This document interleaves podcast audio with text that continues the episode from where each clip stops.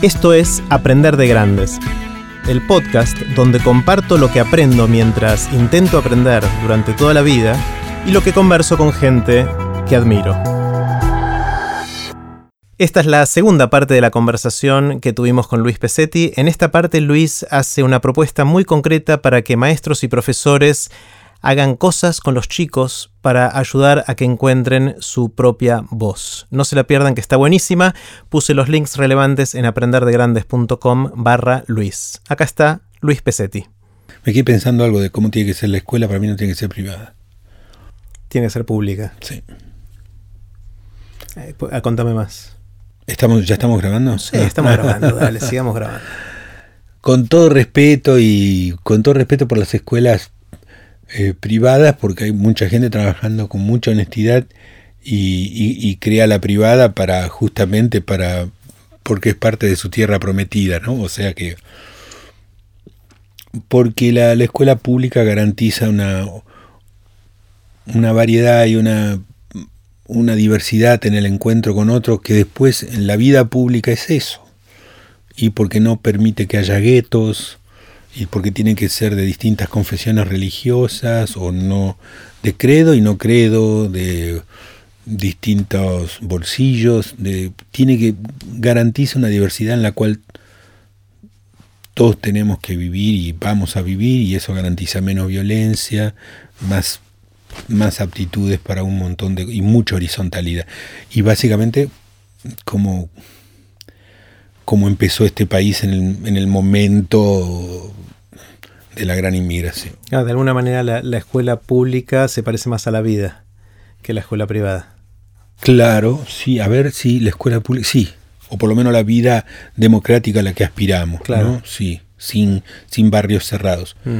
Y digo esto una vez más con muchísimo cuidado y delicado respeto a las escuelas privadas que son copadas y son abiertas y todas así, pero bueno, esto te lleva así, pero mando a mi hijo a una escuela pública y hay muchas huelgas y bueno, es, es, muy complejo, sobre eso también tengo una opinión, culpa por parte del Estado, culpa por parte de cómo se toma, o sea, la escuela no puede no recibir a los chicos.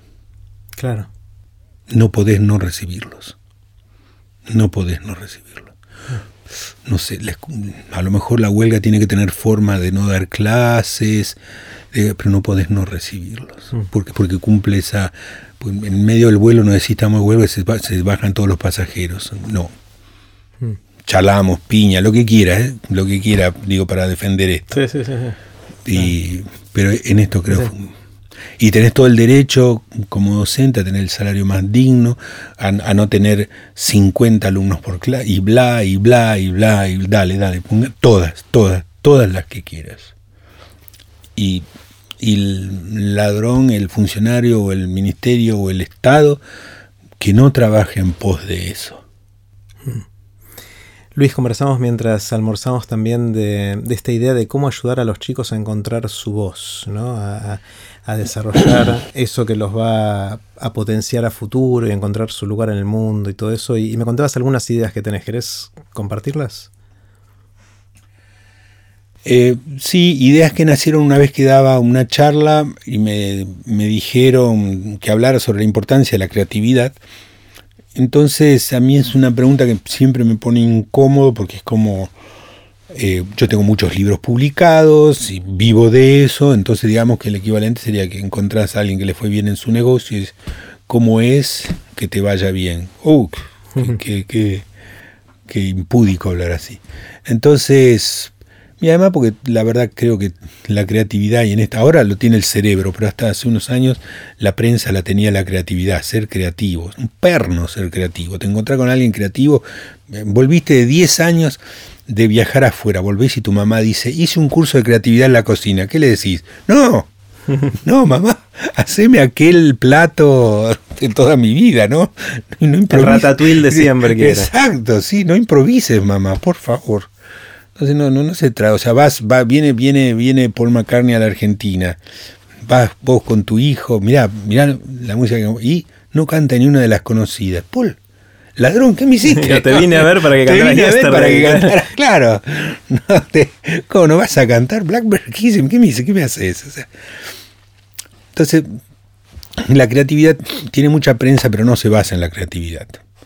La creatividad se basa en el oído y en el buen desarrollo de buen arqueólogo de lo que hayas oído. Es decir, si vos encontrás un pedazo de jarrón, no puedes derivar que eso haya estado insertado en una nave espacial. No, no pega, no pega ni, no pega ni, no, ni, ni, ni, ni que hagas. Porque si vos decís, no, bueno, pero en arte contemporáneo y cierta, son otras reglas de juego en las que también son reglas de juego. Entonces, la creatividad para mí, cuando quiero hablar de creatividad y eh, si, no siempre es un músculo que parece que tenemos algunos y otros no tenemos, yo digo, no, mira, lo importante es que los chicos sepan qué les llamó la atención. Estén atentos a qué les llama la atención. Entonces yo haría como ejercicio, ¿qué te llamó la atención de tu día de ayer, de tu semana de ayer? Y los vas anotando. Y la otra es, ¿qué deseo mágico te gustaría que se cumpla? ¿Qué te llamó la atención? ¿Por qué? Eh, porque son porque no todos somos antenas de las mismas cosas y si algo nos llama la atención y lo desarrollamos, seguramente vamos a estar ampliando algo que es muy singular y de una manera muy singular nuestra. Y es un trabajo muy fino porque al chico le tenés que enseñar a que diga qué le llamó la atención sin necesidad de deslumbrar a nadie, a su grupo, sin evitar que se rían de él. Eh, o sea, ¿qué te llamó la atención? Hasta que él empieza, ah, mira, a descubrir esto es lo que me llama la atención. Con otro beneficio, que es que yo quiero que los chicos le hagan caso a esas voces, porque si un día algo le dice, che, esto acá hay algo que no me cierra, quiero que le hagan caso y sigan eso aunque no tengan explicación para eso. ¿Qué te llamó la atención? Anotás así como Cortázar se imaginó a una mujer cruzando por un tablón de un balcón al otro. Eso fue lo primero que se imaginó. Creo, pero no estoy seguro que llevaba un paquete de hierba en la imagen que tenía. Bueno, y eso fue el comienzo y la chispa de Rayuela. No está ni siquiera al comienzo de la novela. Entonces, ¿qué sabes por dónde empieza lo que empieza? ¿Qué te llamó la atención de tu día de ayer?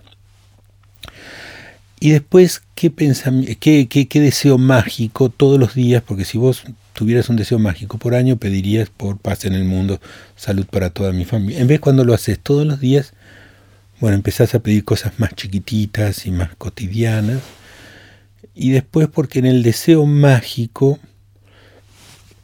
para empezar que al pedir cosas mágicas se expresan partes nuestras tan ciertas como las más fácticas o reales o concretas que te imagines. Em, y después, porque al expresar un deseo mágico, expresas una parte muy vulnerable de vos mismo, muy blanda, muy frágil, muy vulnerable, tanto que necesita de la magia, tanto que tiene la candidez de pedir que sea la magia la que lo cumpla. Y especialmente en Argentina, donde tendemos a ser eh, muy desacralizadores, a mí me lo vas a contar. Entonces, tener la opción del pensamiento mágico es un muy buen ejercicio. Entonces empezamos, los primeros dos ejercicios son el de qué, te llamó la atención. ¿Qué te llamó la atención del día de ayer? ayer lo anotás y no se hace ningún desarrollo de eso. O sea, cada y chico porque, lo porque y no, no, no, ni, no importa. Bueno, no importa, lo anotas. Y es como de alguna manera para estar un poquito más atento de qué te pasa con las cosas que te pasan, digamos, de alguna manera, ¿no? Exactamente. O sea, eh, ¿y a qué resonás? ¿Qué te llamó la atención del día de ayer? Mm. Puede ser una idea, una ocurrencia, algo que viste. Lo anotás, lo anotás. Lo anotás y después el, deseo mágico para poder canalizar esas, esas cosas que uno tiene adentro y que querría que fueran distintas. Y que tienen otra forma. Sí. Y después, ¿cómo seguimos? ¿Cuál, Otro es que digas en, eh, en qué momento no te sentiste fuera de lugar. O sea, que te sentiste en tu lugar. En tu lugar. Que estabas cómodo. Claro, que estabas cómodo, y como decíamos en el almuerzo, porque estabas con otras personas que te hicieron sentir eh, bienvenido o, o que te hicieron sentir acompañado, o que no te hicieron sentir fuera de lugar. O bien, no, no me acuerdo, pero me acuerdo de una en la que me sentí muy fuera de lugar. Bueno, anota esa. Y uno, como decíamos, como decíamos con vos en la charla, de repente descubre cosas increíbles. Ah, no era que yo quería estar solo, como decíamos en este ejemplo, no era que yo quería estar solo. Era que no había encontrado con quiénes estar y sentirme en resonancia. Ah, no era que me gustaba la soledad. Ahí hablamos de, les cuento a todos, hablamos de alguien que, que conozco muy bien, que, que, durante mucho tiempo parecía que le gustaba la, soledad, que quería estar solo, hasta que de repente encontró un grupo de gente.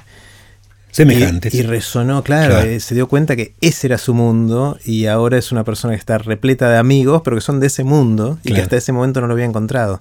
Eh, se sentía, no era que se sentía solo, era que no se sentía bien en los ambientes en los que estaba hasta ese momento. ¿no? Mira qué descubrimiento. Y vos te podrías ir 20 años trabajando sobre qué te pasa con la soledad, ¿no? Y hacerle una mina perno en su cabeza.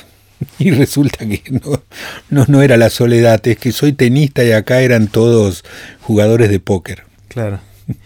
Y después hablamos también de mostrar cosas. De, claro. y después dos cosas, porque dos ejercicios que se resumen muy simplemente. O sea, yo quiero que los chicos sientan que están en el centro del mundo, no en la periferia del mundo.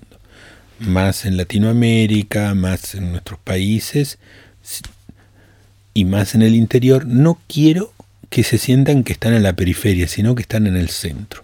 Entonces vos, cuando sentís que o qué puede ayudar, mejor dicho, qué puede ayudar a que sientas que estás en el centro, que tenés acceso al mundo y que podés hacer acceder cosas. Entonces, ejemplo, todos los días pedirle a los chicos, decime un video de YouTube, dos, tres minutos que te haya partido la cabeza, que te voló la cabeza, y mañana otro, y mañana otro.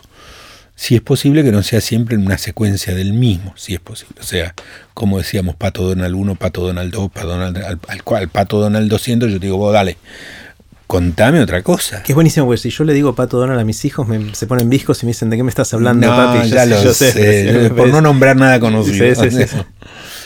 y entonces, entonces, decime un video de YouTube que te volé. Y después, mira tu mundo, observa tu, tu vida cotidiana y todos los días decime de qué harías un video de uno, dos, tres minutos bien de tu vida cotidiana. No de la banda de rock que te gustaría hacer, no de la película de los cazafantasmas que te gustaría hacer, no de, sino de, no sé, cómo desayunás, cómo cocina tu mamá, cómo arregla algo tu papá, cómo te vestís.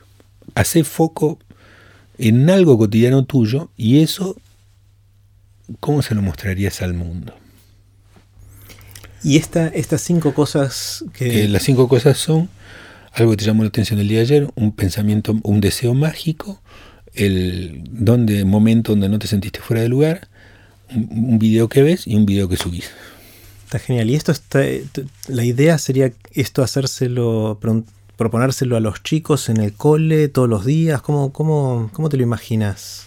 Solo si te entusiasma, claro, solo si te entusiasma y si los chicos no terminan diciendo, oh, profe, qué plomo, de nuevo, de nuevo es. Uy, el video de YouTube. Eh, esto, bueno, como le digo yo a mi hijo, si no apagas la tele, no te dejo ver la tele. una de estas frases claro, Te hace cortocircuito en la cabeza. bueno, chicos, si hacen este ejercicio que les desarrollará la creatividad, les dejo jugar a la pelota. no sé, no sé cómo se la van a arreglar, pero la idea sería hacer de la manera más piola y disimulada para que no suene a, al remedio, al, hígado de bacalao de todos los días, de manera sostenida para, para, que sean... Y esto, esto decíamos que era para que los chicos eh, de alguna manera encuentren su voz, su lugar en el mundo, qué es lo que les para interesa. claro, para que empiecen a encontrar naturalidad en sus propias observaciones, credibilidad en en yo puedo desarrollar o vale la pena algo que pensé, eh, que no se sientan tan espectadores del mundo, sino, ah, yo puedo poner esta, puedo impactar un poquito, puedo aportar algo. Exactamente, sí. Bueno, dado que hay muchos maestros y profesores que, escuchan esto y que van a escucharte, Luis, eh, vamos a tirar este desafío a nuestra comunidad de aprender de grandes, que es los que se copen, los que tengan ganas. Háganlo durante, no sé, un mes. Son 20 días de clase en su escuela primaria, secundaria, donde estén. Y propónganle a los chicos estas cinco cosas, las repaso rápidamente, que es primero qué te llamó la atención, preguntárselo a los chicos el día de ayer. Eh, qué deseo mágico querés que se cumpla, qué tenés ganas de que pase eh, y que lo puedan escribir, contar, decir, no sé, de la manera que sea, ¿no? Y ir explorando. ¿Cuándo te sentís que estás en tu lugar? O vos lo decís de otra manera, ¿cuándo no sentiste que estabas Fuera de lugar. Incómodo, claro. Incómodo. Eh, que el doble negativo sería parecía decir cuando sentiste que estabas en tu lugar, digamos. Eh, después, eh, un video de YouTube que te haya llamado la atención, que te haya volado la cabeza, que te haya aportado algo. Vimeo, lo que fuera, puede ser cualquiera de estas. Y sin necesariamente tener que producirlo, pero qué video filmarías, digamos, ¿no? O sea, si lo pueden filmar buenísimo, pero no hace falta. Es, decir, y, no un video sobre una cosa estrambótica, sino sobre algo de tu vida, algo de tu vida cotidiana que te tendrías ganas de contarle a otros. Exactamente. Y tener estas conversaciones con los chicos durante un mes, digamos, todos los días, y ver qué pasa. Entonces, si alguien se engancha, se copa con esto, nos avisa a Luis y a mí qué pasó, porque queremos aprender. Esto es un experimento que estamos haciendo Muchas eh, en exclusiva y, queremos aprender cómo funciona. Quizás estas cinco preguntas evolucionen, alguna funciona mejor, peor, haya que hacerlas de, otra manera, pero necesitamos empezar a probarlo. Mm. Así que maestros, profesores que nos escuchan, eh, si tienen ganas, cuéntenos cómo les va, ¿no? Eh, y, a los que aporten cosas, Luis los invita a algún show o algo. Exactamente. Eh, Luis, ¿tomamos un poquito más de agua? Vale. Así terminó la segunda parte de la conversación con Luis Pesetti. Si maestros, profesores o inclusive padres quieren probar con sus alumnos, con sus hijos, eh, la sugerencia de Luis de estas cinco consignas para ayudar a, los chicos a que encuentren su propia voz eh, y después quieren contarnos los resultados, pueden hacerlo en el grupo cerrado de Facebook de Aprender de Grandes, eh, que está listado o el link está disponible en aprenderdegrandes.com barra Luis. Nos encantaría escuchar cómo les fue y seguramente Luis va a estar respondiendo a los comentarios de todos ustedes. No se pierdan la tercera y última parte de la conversación con Luis Pesetti, que viene a continuación, y en la cual le hice el bombardeo de preguntas de Aprender de Grandes. Recuerden que pueden suscribirse para no perderse ningún episodio de Aprender de Grandes en aprenderdegrandes.com. Los espero en el próximo episodio de Aprender de Grandes, cuando les cuente lo que aprendo en mis intentos por seguir aprendiendo durante toda la vida y en las conversaciones que tengo con gente que admiro. Chau.